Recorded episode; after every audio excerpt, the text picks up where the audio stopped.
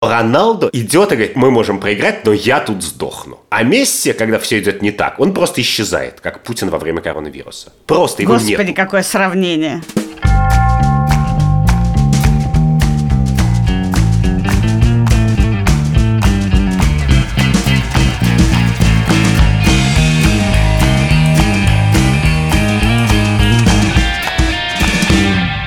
Привет! Это подкаст «Так вышло». Меня зовут Катя Крангаус. А, я Андрей Бабицкий, здравствуйте. Каждую неделю мы с Андреем пытаемся рассуждать о добре и зле и о том, как постепенно сдвигаются нормы. Если вы хотите не пропускать наши выпуски, следить за нами, задавать нам вопросы, подписывайтесь на нас в iTunes, в Spotify, в Google подкастах, в Яндекс.Музыке, а еще у нас есть YouTube-канал, где вы можете послушать наши выпуски. А еще у нас есть с тобой Patreon. На Патреоне мы выкладываем разные специальные штуки и выкладываем всегда выпуски на день раньше, чем во все общедоступные площадки. Но приступ честности велит мне сказать, что все-таки на несколько часов, а не на день.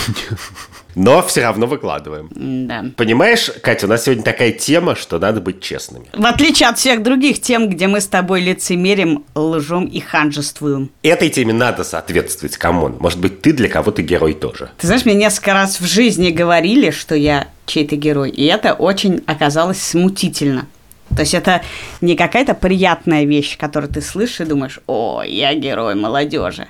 А ты думаешь, ё-моё, это накладывает на тебя какие-то фильтры, с которыми ты должен теперь жить. Но вот мне кажется, что вообще приятнее узнавать, что ты герой пост-хок. Когда ты уже побыл им, а потом тебе говорят, вы были моим героем, например.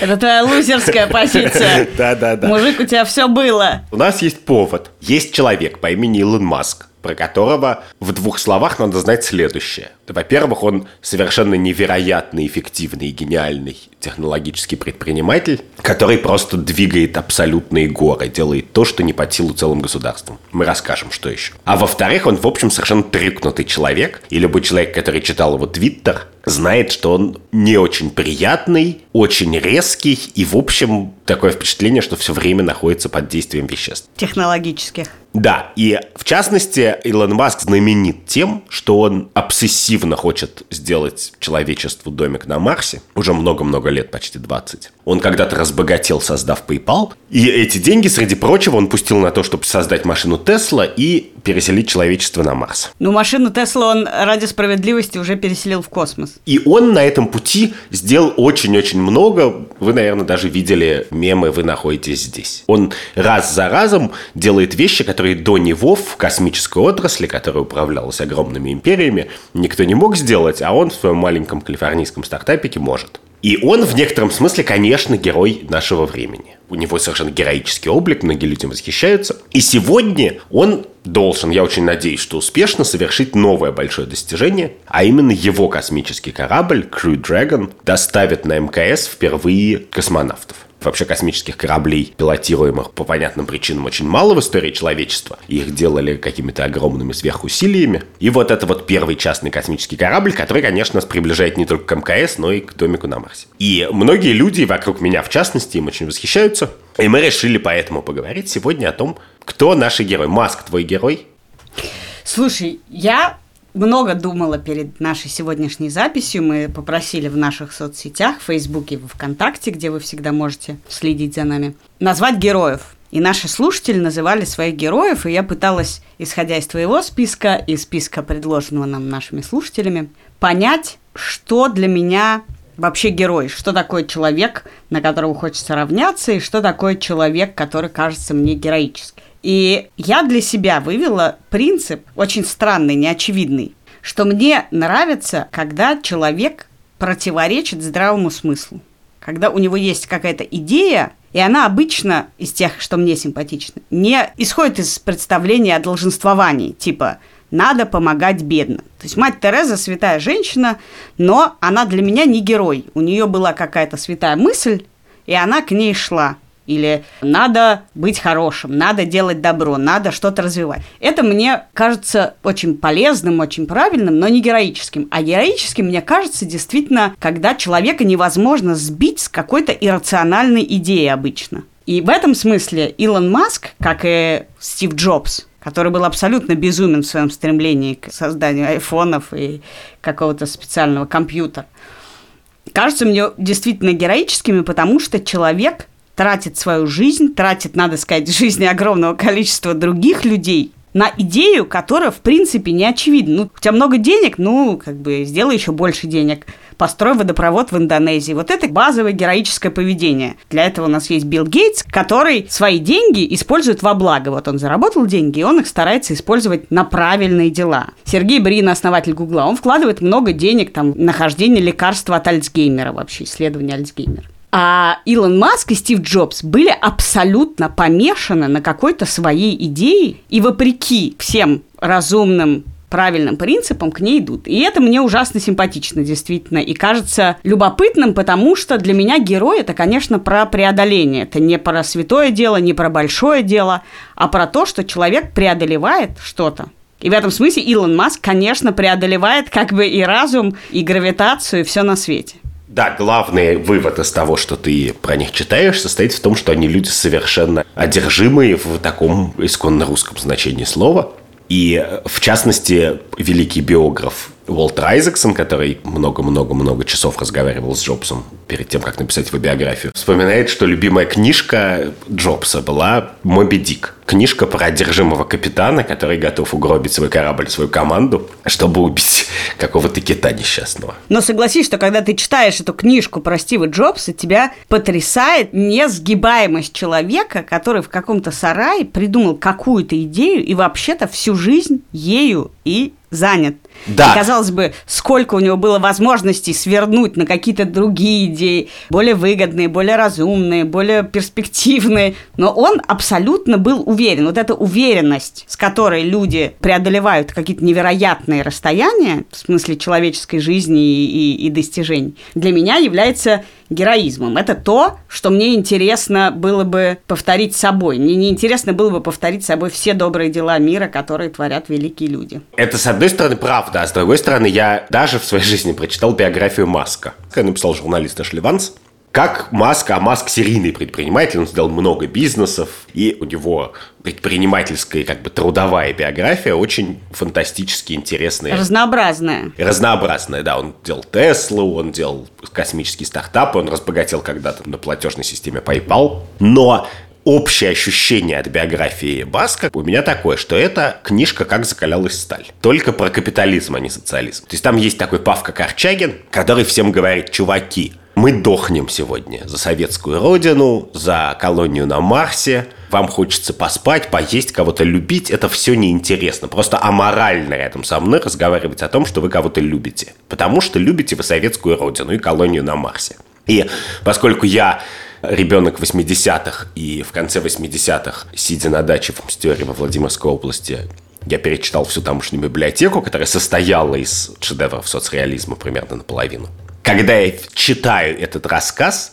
то мое восхищение, оно куда-то девается. То есть я разумом очень восхищаюсь Илоном Маском, но я настолько не люблю, как закалялась сталь, я настолько не люблю вот этой идеи, что я сдохну, и вы все сдохнете, потому что иначе никакого смысла нет. Я настолько не люблю отказ от маленьких радостей жизни и отказ с окружающим в маленьких радостях жизни. Но подожди, мы же говорим про героев, мы же говорим не про идеологию большинства, мы говорим про людей, которые двигают мир. А как ты себе представляешь героя, который двигает мир к маленьким радостям? Это тогда мы с тобой. Мы с тобой два героя, которые один двигает мир к радости сна и прокрастинации, а другой двигает мир к радости деторождения и собирания цветочков в поле. Я не двигаю мир к ценностям сна и прокрастинации, потому что в силу обилия сна и прокрастинации я не делаю из этого общественного движения. Так крутость этих героев в том, что они не героизируют сами себя, они двигают себя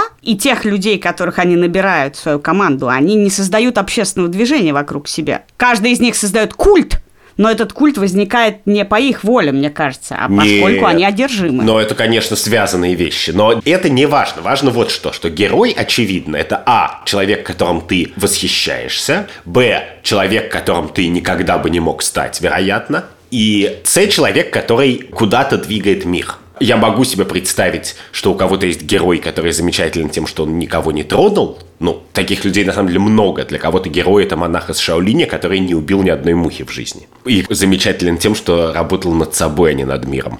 Но, в принципе, это важно. Если мы выбираем себе героев, то нам надо обсуждать куда они двигают мир. Давай сейчас это обсудим, но я хочу отметить, что я не согласна с твоим первым пунктом, что мы им восхищаемся. Я считаю, что живя в современном мире, в котором мы слишком много начинаем узнавать о людях, о том, что они думают, и о том, как они ведут себя дома, и чего-то такое. Я не могу сказать, что меня восхищает Стив Джобс. Я считаю, что его история с тем, что он лечился от рака фруктоедением и сыроедением, она безумна. Безусловно, он был жуткий манипулятор, и как бы иметь с ним дело по-человечески, я думаю, было довольно специфическим удовольствием. Фруктоедение – это самый маленький из его недостатков. Да, но я просто в этом моменте, очевидно, не могу им восхищаться. И я считаю, что этот пункт надо немножко убрать, потому что вот там из последних новостей Эдуард Успенский, который автор Чебурашки. Мы узнали о нем, на самом деле, ничего нового, потому что было известно, что он малоприятный человек и участвует в секте. Но вот дочь его написала письмо, чтобы его именем не называли премию, потому что он был плохим человеком и занимался домашним насилием.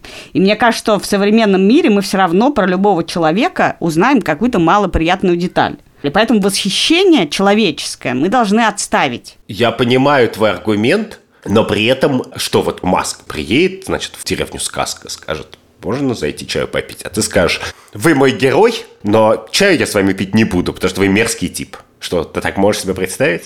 Ты знаешь, если представить себе, что Илон Маск приедет в деревню сказку, то почему бы не представить себе, что я смогу ему так ответить? Боже, это легитимизирует всю твою жизнь, про до и после. А это Катя, которая отказалась пить чай с Маском. Давай обсудим, во-первых, куда мы хотим двигать мир и должны ли герои двигать наш мир. Но ты сначала скажи, а кто твои герои? Но это сложный вопрос. У меня их некоторое количество есть разных, но исторически дольше всего моим героем был Дарвин. Я был зоологом, и поэтому довольно естественно, что я довольно много читал Дарвина. И он очень много сделал для науки, для биологии в частности. Но мое восхищение им росло из каких-то странных других мест. Например, у Дарвина есть совершенно фантастическая, совершенно меня потрясающая работа про земляных червей. Ты вот знаешь, что почву производят дождевые черви? Ну, я знаю, что когда они там есть, это хорошо. Это значит, что хорошая грядочка. Да, да. Вот это вот знание у нас есть благодаря Чарльзу Дарвину. На это знание он потратил больше времени своей жизни, чем на теорию эволюции. С тех пор, как у него появилось подозрение, что дождевые черви имеют какое-то отношение к образованию почвы, до того момента, когда он, значит, провел все эксперименты, написал 100 тысяч писем во Вьетнам, Южную Америку там и по всему миру, вырастил сына, который помогал ему уже в этих экспериментах.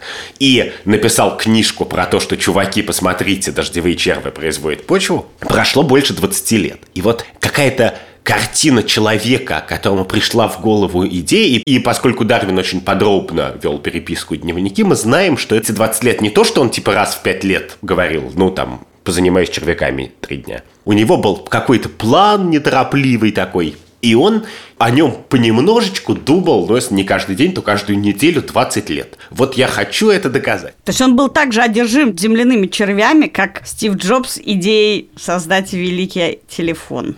Ну, он был также одержим земными червями, как и как бы теория эволюции. И при том, что любой человек, и даже во времена Дарвина, понимал, что эволюция – это гораздо больший прорыв и слава, чем теория дождевых червей. Но он к ней относился совершенно с такой тщательностью и любовью, что, прочитав его книжку про дождевых червей, как бы ты прямо понимаешь, как любой возможный вопрос про дождевых червей. А кто еще может производить почву? А что будет, если из почвы вынуть дождевых червей? А что будет, если посадить дождевых дождевых червей и давать им листья, опавшие листва. Что будет, если не давать? А вот у него подрастает сын, а у него было много детей, и это тоже часть моего восхищения, и они жили в таком большом доме рядом с Лондоном, в Кенте. Деталь, которая, может быть, тебе купят. У него была такая детская горка, которая клалась на лестницу в доме. То есть mm. лестницу в доме при помощи специального устройства превращалась в горку для детей. И какой-то он как-то тихо, семейно сидел и вот много-много лет как-то двигал научное знание. И он говорил, я не буду как бы решать это типа знания, с которой процитируют 700 миллионов раз, как типа Origin of Species, или это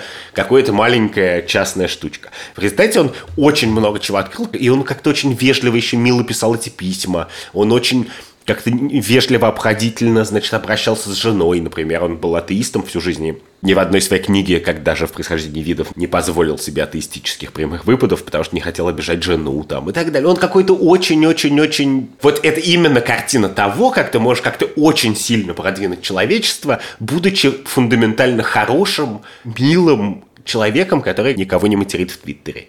Видишь, ты сейчас затронул его человеческие свойства, а мне вообще кажется, что героизм и восприятие кого-то как своего героя связано с какими-то отдельными, на самом деле, чертами, не цельным характером человека, не цельной биографией, не каким-то жизненным путем, а с какими-то отдельными идеями или свойствами, которые на самом деле очень важно, чтобы человек с них не сбивался.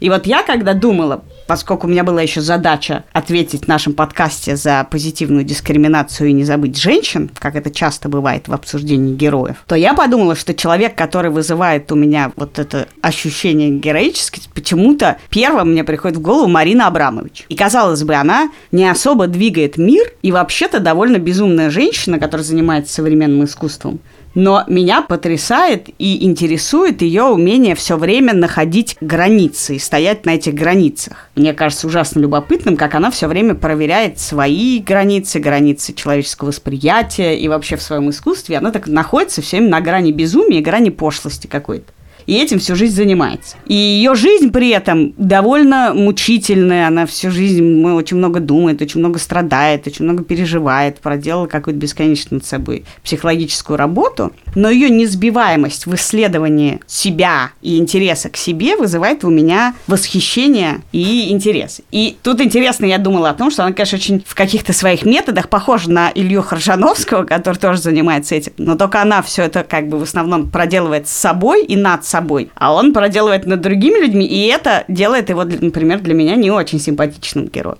И то, что ты говоришь про Дарвина, на самом деле, это тоже же как бы несбиваемость человека с какого-то одного, казалось бы, действительно не двигающего мир никуда. Вот он сидел, занимался земляными червями не потому, что он думал, я изменю мир этим, а потому что он шел по какому-то своему ну, пути. потому что нужен же ответ на этот вопрос. Что делают дождевые черви? Это напомнило мне историю Андрея Залезняка, великого ученого, ну, который, очевидно, твой герой, потому что ты его поминаешь примерно на каждом пятом подкасте. Ты как-то сразу обесценил. Нет. Прости. Просто, когда занимался словом о полку Игореве, он занялся им потому, что он был поражен, что как так может быть, что мы столько всего знаем, а ответа на простой вопрос, когда было это написано, мы не знаем. И вообще, когда человек задается простым вопросом и дальше всю жизнь свою посвящает ответ на него, это обычно двигает мир. Потому что вообще глубина интереса к какому бы то ни было предмету изменяет наше знание о мире. Больше, чем на самом деле просто хорошие дела. И в этом смысле Билл Гейтс как бы не может быть героем. Билл Гейтс... Вот, подожди, просто не начинай. Билл Гейтс абсолютный герой. Вот ты говоришь, переводя как бы твое описание в какой-то язык, который я понимаю, что у героя есть некоторая добродетель специальная, которая называется как бы некоторая упертость и следование своему пути, и человек ему следует. Так вот, посмотрите на Netflix есть фантастический маленький документальный сериал про Гейтса. Он называется, кажется, «В голове Билла Гейтса». Это, кроме того, что это самый симпатичный человек на Земле, и он движимый абсолютно той же эмоцией, которую ты описала про Залезняка который прославился, разбогател, все у него было хорошо, и он сел и говорит, ну ладно, деньги у меня есть, все, можно как делать мир лучше. И он говорит, почему такая простая штука, что дети умирают от поноса в 21 веке? Это примерно тот же, тот же вопрос, как почему мы не знаем, кто написал слово полку Игореве.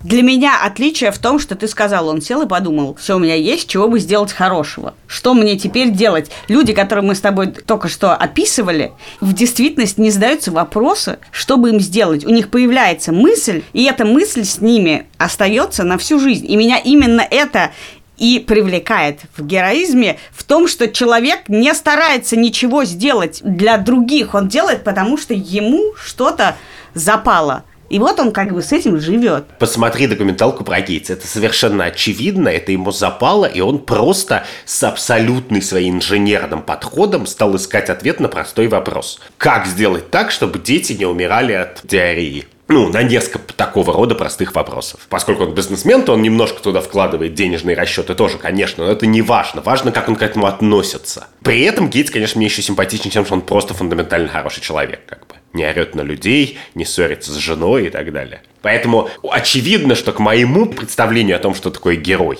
Герой, когда ты идешь к какой-то высокой цели, не компрометируя ее, и при этом не говоря, мы должны отказаться от своей жизни ради этой цели. Мы можем подвинуть горы, не становясь Павкой Корчагиным. Мне кажется, что это очень важно. Мне кажется, важно, что человек не формулирует это как великую цель, он формулирует это как свою цель. Ему в этот момент абсолютно наплевать на то, является ли эта цель великой с точки зрения общества. И тут мы возвращаемся к тому, куда мы двигаем мир. Как ты считаешь, как бы, что первично? Возникновение безумных, очень упертых людей, которые начинают заниматься космосом, или что идея космоса порождает каких-то новых героев, за которыми мы так пристально следим, потому что они двигают мир туда, куда мы хотим, чтобы он двигался.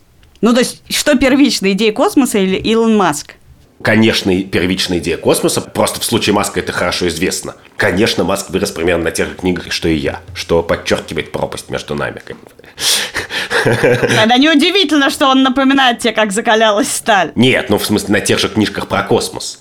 И тут важно, что в принципе такого рода идей их очень много. Ну, потому что всерьез же те, кто восхищаются Маском из нас, восхищаются им не потому, что когда Земля грохнется, нам будет где жить на Марсе. В смысле, это может быть очень рациональная идея, но она как-то не то, о чем ты думаешь за завтраком. А восхищаются им просто потому, что есть огромное, важное, с нашей точки зрения, достижение для всего человечества, которое вот он Маск делает, а мы не делаем. Ну, в этом смысле нельзя не помянуть тогда очень важного героя, который, мне кажется, по всем параметрам проходит, Стивен Хокинг. Вот, но это совсем другого рода герой. Который был героичен не только в своем стремлении разобраться с космосом и вообще понять, как это там устроен, но и в абсолютно невозможном человеческом преодолении и упертости, как бы превозмогающей вообще физические возможности, потому что физические возможности его довольно быстро иссякли до одного пальца. И то, что человек занимался такими делами и произвел те открытия, которые произвел с помощью одного пальца и э, мозгов, это действительно Но, вызывает... Ладно, справедливости ради я должен сказать, что многие свои великие открытия он сделал вполне еще в юном возрасте, когда у него все пальцы работали.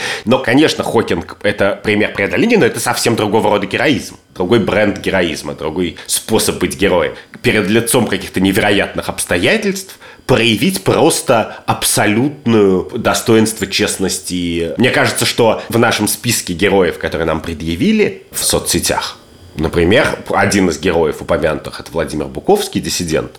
Его главное свойство было абсолютная как бы несгибаемость веры в свои принципы и уважение к своему достоинству, достоинству окружающих невероятных, отвратительных условиях, когда как бы с тобой борется огромная страна 300-миллионная, а ты как бы сохраняешь свои принципы и свое достоинство.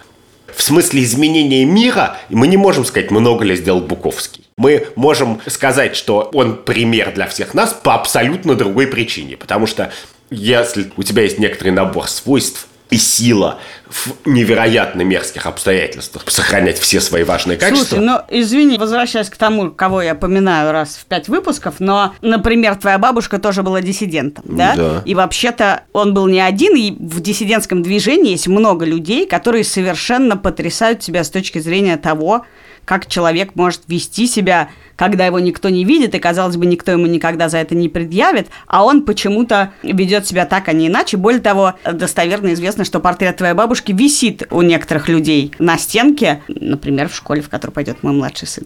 Но считаешь ли ты, что героизм Буковского воспроизводим в диссидентском движении? То, что ты описал, Да. вызывают разные люди. Ну, что значит воспроизводим? Во-первых, конечно, да. Потому что, например, ты, наверное, видела аллею праведников, и про любого из них сложно сказать, что он не герой. Ты имеешь в виду праведников мира, которые не евреи, которые спасали евреев во время Холокоста? Да, очевидно, что требование к героизму состоит в том, что это редкая вещь, а не в том, что она неповторимая. В ситуации, когда большинство, практически любой из нас предсказуемо как бы сдуется, вот человек не сдулся. Слушай, но я вот тут разделяю героическое поведение и героя. Героическое поведение – это ситуативная вещь. Эта ситуация может длиться какое-то количество лет, но не обязательно герой может совершать героические поступки. Герой – это некоторая цельная жизнь. То есть мы рассматриваем Илона Маска не в том, что он совершил какое-то героическое действие. Или Стив Джобс, он как бы героических действий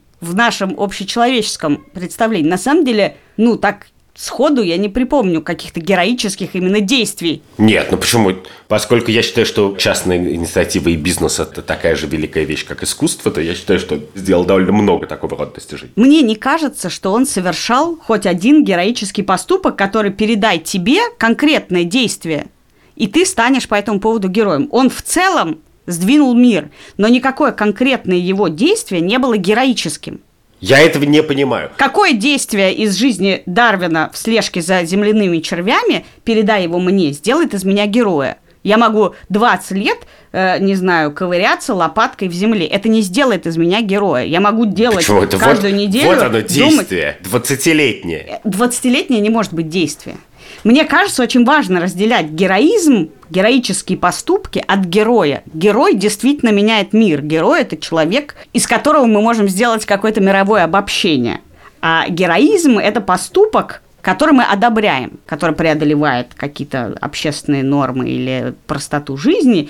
И героических поступков люди совершают в большом количестве. Многие, э, не знаю, ребенок, бросившийся да. в прорубь спасать другого ребенка, совершает героический поступок. Но это совершенно не значит, что он станет героем в жизни. Ты права, да, и, конечно, те герои, которые у нас появляются, они, конечно, всей жизнью доказывают, что они герои. Очень часто они совершают совершенно отвратительные поступки а вовсе не героические это... на своем пути. Но, кстати, наши слушатели нам не предложили никаких совсем мерзких героев. Там есть одна кандидатура, которая мне кажется очень интересной в смысле этого разговора, Челси Мэннинг. Солдат американский по имени Брэдли Меннинг, сейчас ее зовут Челси, которая знаменита двумя вещами. Во-первых, тем, что она, будучи еще Брэдли, огромный корпус документов американской армии слила в Wikileaks, считая, что американская армия прикрывает кучу преступлений. А во-вторых, поменяла пол. И это как бы только ровно два поступка, которыми она известна, которые оба в моих глазах объединяет одна вещь очень крутая, что нужно пойти против невероятного давления социальной среды и родственников, того, чему тебя учили в детстве и воспитывали,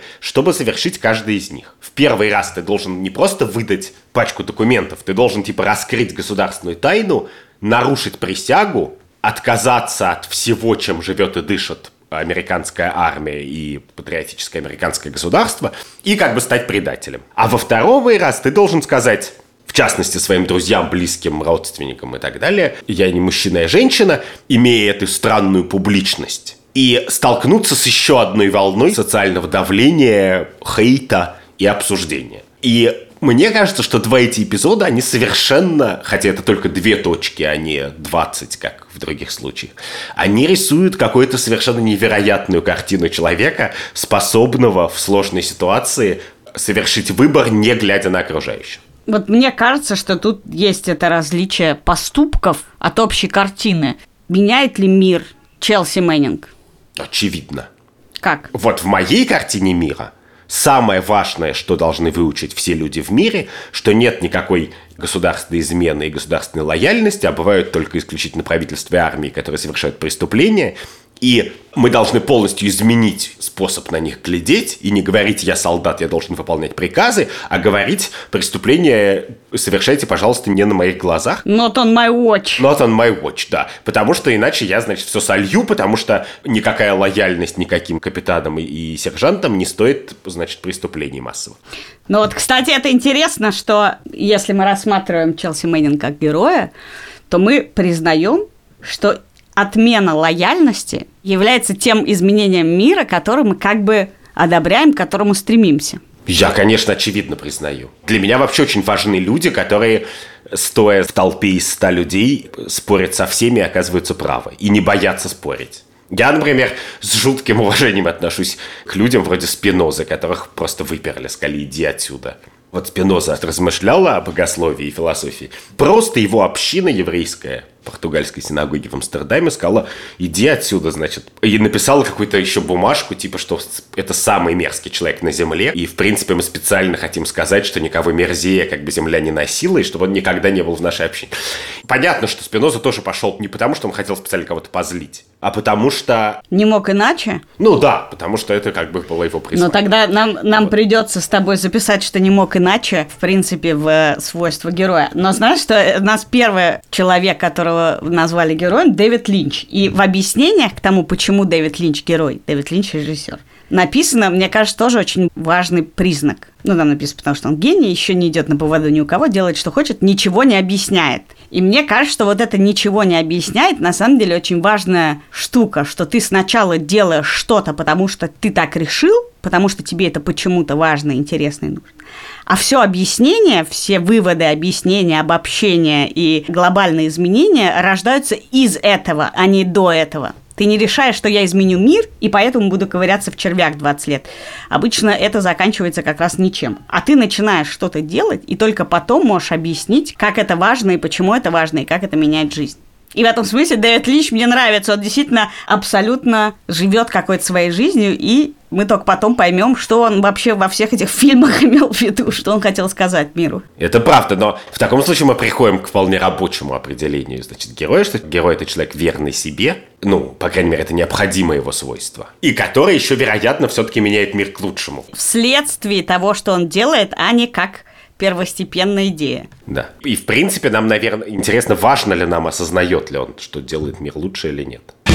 Возвращаясь к моей любимой теме, нам назвали Элизера бен Иуду, человека, который возродил иврит как разговорный язык просто потому, что решил, что так будет правильно. Да. Это тоже то, что мы с тобой обсуждали, просто потому что решил, что так будет правильно. И с точки зрения человеческой, он, как известно, запер своих детей дома, запрещал им разговаривать на каком бы то ни было другом языке и говорил с ними только на иврите, ходил в магазин и придумал названия для товаров, значит, рассматривая их, сделал несчастными, в общем, своих детей, потому что они были лишены какого бы то ни было общения, потому что кроме них на иврите никто не разговаривал. Но он был абсолютно одержим идеей, что он должен создать этот язык, потому что ему так пришло в голову. И он действительно изменил мир и целую страну тем, что на иврите все теперь разговаривают. И в этом смысле это доказывает мою идею, что просто потому что так решил, а стал ли он сумасшедшим абьюзером, которого потом судили, или великим человеком и героем Израиля, это уже, так сказать, как вышло. Ну, это правда, но я говорю, моим героем ему уже сложнее стать в этот момент. Потому что я люблю, чтобы человек просто плюшки с корицей тоже ценил, а не только свою одержимость. Ну вот тут еще нам называют Барака и Мишель Обама, которые мне ужасно симпатичны, но и сложно сказать, можно ли их назвать героями. Они действительно много изменили в наших представлениях о чите супружеской президента и первой леди, но мне кажется, что для героев что-то не хватает. Что мне жутко подкупает, как раз мне кажется, что, по крайней мере, в английском как бы твиттере над ними издеваются на эту тему, что они уйдя из президентской должности, они вообще-то отошли от политики, подписали какой-то контракт с HBO или с не помню, с какой-то... С Netflix вышел фильм тоже про Мишель Обаму, где она рассказывает смешной эпизод, когда Барак ее спрашивает, они там идут куда-то и видит ее какую-то первую зазнобу какого-то этого самого, и он ей говорит, кем бы ты была, если бы вышла за этого чувака? Она ему говорит, я была бы первой леди. Удивительным образом почему-то их отношения напоминают мне отношения Михаила Горбачева с Раисой Горбачевой, которые да. тоже, на мой взгляд, изменили представление о том, что президент может обожать да, свою но жену. Вот мне жутко нравится, при том, что как бы политически мне много не нравится, что делал Обама. И, наверное, Горбачев. И Горбачев, да. Но мне жутко нравится что Обама подписал честный контракт, как бы он не пытается делать вид пыжиться, что он как бы дергает за ниточки мировой политики, как бы и ну и в принципе это как-то очень симпатично. Ну побыл президентом и все, а теперь как бы радуешься жизни. Это какое-то очень симпатично все происходит. Хотя, конечно, он пока не мой герой. Стивен Кинг. У нас номинирован Стивен Кинг, и я должен сказать, что, конечно, я думаю, что если бы я выбирал из писателей, то я бы сказал, что Стивен Кинг тоже мой герой человек, который придумал вселенную. Я думаю, что он придумал в миллион раз больше вселенных, чем Маск откроет как бы на космических кораблях, и он это делает как бы по вторникам, а по средам он пишет в Твиттере – и переписывается с чуваками. У него есть книжка же про пандемию у Стивена Кинга. Там был не коронавирус, а другой. И какой-нибудь приходит чувак в Твиттере и говорит, да откуда ты знаешь, что имел в виду Стивен Кинг? Он такой, ну и вообще как бы. И, и он какой-то жутко симпатичный, рациональный человек. Вот это тоже жутко мне нравится. Что не селлинджеровский способ быть писателем, когда ты 50 лет сидишь, как бы, и твоя слава возникает из-за того, что никто тебя не видел живым. А когда ты каждый день в Твиттере как бы общаешься с людьми... Дэвид Линч, как известно, ведет прогноз погоды теперь. Дэвид Линч по воде ходит. Как бы. Ну, Дэвид Линч мы просто реально обсуждать не будем в этом выпуске. А я все-таки обсуждаю живых людей. Я буду все время давить на то, что я хочу джентрифицировать героев никак не джентрифицировать, а как-то, ну, как-то сделать их по более мягкими и ламповыми, что ли. Ну, чтобы они вот, мы сидели, как бы вели твиттер, разговаривали, шутили, подписывали контракты с Netflix и HBO. Но в смысле, например, горы, которую сдвинул Стивен Кинг, мне кажется очевидным, что он не только написал целую библиотеку вселенных, как бы великих довольно, но он еще огромную тучу людей подвинул на то, чтобы писать потому что он как-то очень просто и симпатично говорит о том, что писателем можно быть, как им можно быть, можно быть хорошим писателем, как бы, и, и не надо пострадать. Слушай, а вот говоря о том, что человек сдвигает какие-то мировые границы и границы Вселенной и человечества, считаешь ли ты, что, условно говоря, спортсмены, совершающие мировые рекорды, являются героями? У людей, которые смотрят футбол, есть вечный спор, кто круче, Роналду или Месси. И Месси жутко талантливый. И он как бы абсолютный бог футбола. Он может все, и по всем цифрам он как бы, ну, если не уже лучше, то обойдет Роналду. Но Роналду – это чувак, который, когда все плохо, грязь, дождь, как бы 88-я минута, и он играет за сборную Португалии, которая, в принципе, в пять раз хуже аргентинской, ну, не в пять, но в полтора точно, он идет и говорит, мы можем проиграть, но я тут сдохну. А Месси, когда все идет не так, он просто исчезает, как Путин во время коронавируса. Просто его Господи, нет. Господи, какое сравнение.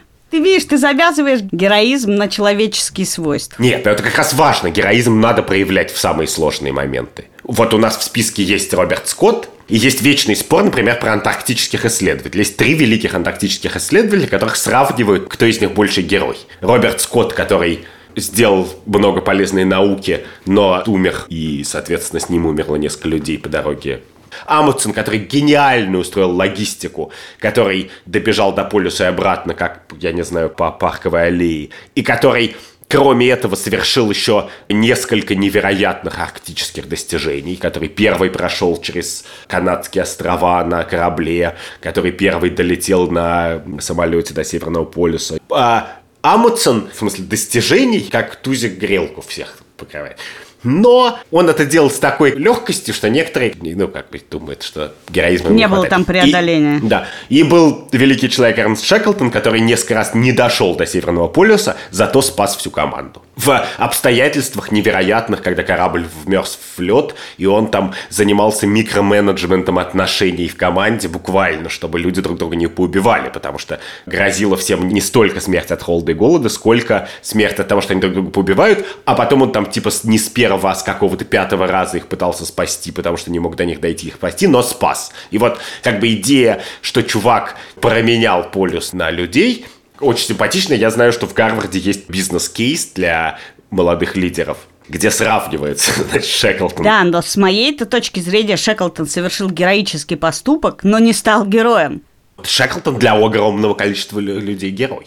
В частности, для Ивана Боганцева, директора Европейской гимназии, нашего знакомого, который написал это в Фейсбуке буквально на днях. Его корабль назывался Endurance, стойкость. И как бы вот эта стойкость настоящая, она как бы в том, чтобы спасать людей. Ну, не знаю, я очень люблю Шаклтона и при общей симпатии к э, полярным следователям.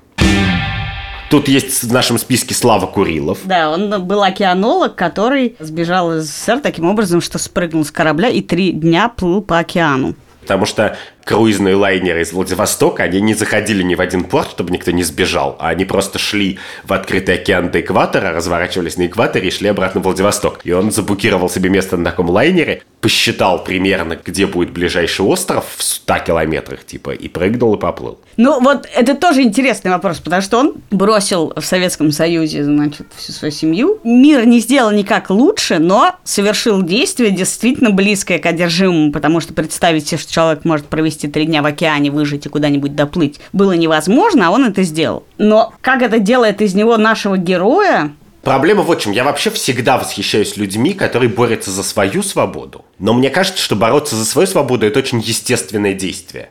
Во многих странах побег из тюрьмы не является уголовным преступлением. Потому что, как бы, естественно для человека сбежать из тюрьмы. Ты не можешь наказывать за это. Я не знала этого. Да, в Германии, например, ты бы, если сбежал, тебя просто возвращают обратно, но тебе не могут добавить срок за это. И поэтому, конечно, героизм – это когда ты борешься не за свою свободу, а еще за чью-то. Как Янис Липке спасаешь не только себя, а других людей, рискуя собой. Просто потому, что мне кажется, что своя свобода – это абсолютно базовая вещь. Не все за нее борются. Но мы не можем назвать героем человека, который за нее борется. Ну да, хочется верить, что таких людей как бы большие миллионы. Я хочу тебе сказать, что наше короткое обсуждение показало, что, в принципе, их очень много героев. Мы почти не обсудили даже людей искусства, ну, потому что у нас есть в списке много великих музыкантов, художников, которые, например, для меня являются героями в силу просто неспособности понять, что они делают. Потому что они, как для меня, инопланетяне просто, они герои. Ну, то есть я, я знаю, что они много работают и во что-то верят, но музыкант для меня настолько что-то внеземное и внепонятийное, что я даже не могу его обсуждать. Нельзя не сказать, что среди наших слушателей героями являются, кроме Юрия Дудя, Екатерина Шульман, Татьяна Никонова, Ольга Маркес и Саша Горбунов, Сталин ГУЛАГ, человек, который делал невероятно популярный телеграм-канал и теперь YouTube-канал делает, и который борется с жизненными тяжелыми обстоятельствами, сохраняя невероятное добродушие, чувство юмора и способность к продуктивной деятельности. Но видишь, у нас с тобой все-таки расходятся представления. Я считаю, что многое из того, что называют люди и что называешь ты, является героизмом и героическим поведением, но не делает из человека героя. Потому что герой требует, конечно, масштаба как бы героически не вел себя кто бы то ни было из названных людей сейчас, должен быть масштаб. Ты не можешь сказать, я не понимаю, что они делают, может быть, они герои. Этот масштаб его невозможно не увидеть. Да, но ты потому что ты считаешь, что герой должен быть для всех герой. Герой – это какая-то объективная действительно штука, как просмещение бетонной плиты. Да, но из нашего разговора мне показалось, что ты хочешь, чтобы была такая, как бы, ну, условно говоря, анкета героя, и там прямо написано. Конечно, ты заполняешь чекбоксы. Думал ли человек вначале о том, что он изменит мир? Нет, не должен был. Думал ли человек о том, что ему очень надо сделать то, что он делает, и ему плевать, что по этому поводу будет? Да, да, да. Да-да-да. Знаешь, как в Википедии есть notoriety criterion, типа критерий включения, что есть люди, про которых нельзя сделать статью в Википедии, потому что там придут редакторы и скажут, он ничем не прославился. Вот почему у меня до сих пор нет страницы в Википедии, а?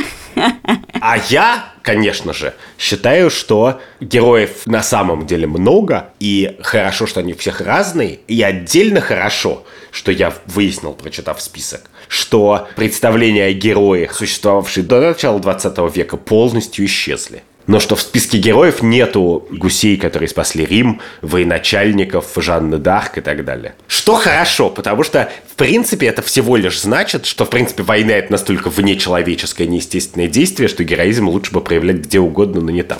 Это был подкаст «Так вышло». Я Катя Крангаус. А я Андрей Бабицкий. Если вы хотите следить за нами, то слушайте нас и подписывайтесь на нас в YouTube, в Яндекс Музыке, в Apple подкастах, Google подкастах, в Spotify. А еще зайдите на наш Patreon и подпишитесь на него, там есть много приятного.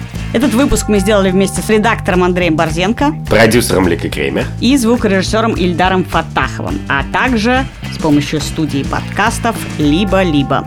В смысле с помощью? Мы часть этой студии. Ты делаешь старейший подкаст студии «Либо-либо», и ты каждый раз говоришь «с помощью». Я не знаю, как это сказать. Если ты будешь себя так уничижаться, то ты никогда не станешь героем ни для кого. Надо говорить. Я совладелец студии подкастов для коллег, и мы делаем охрененный подкаст «Так вышло». Да, этот подкаст студии «Либо-либо». Услышимся через неделю. Пока. Пока.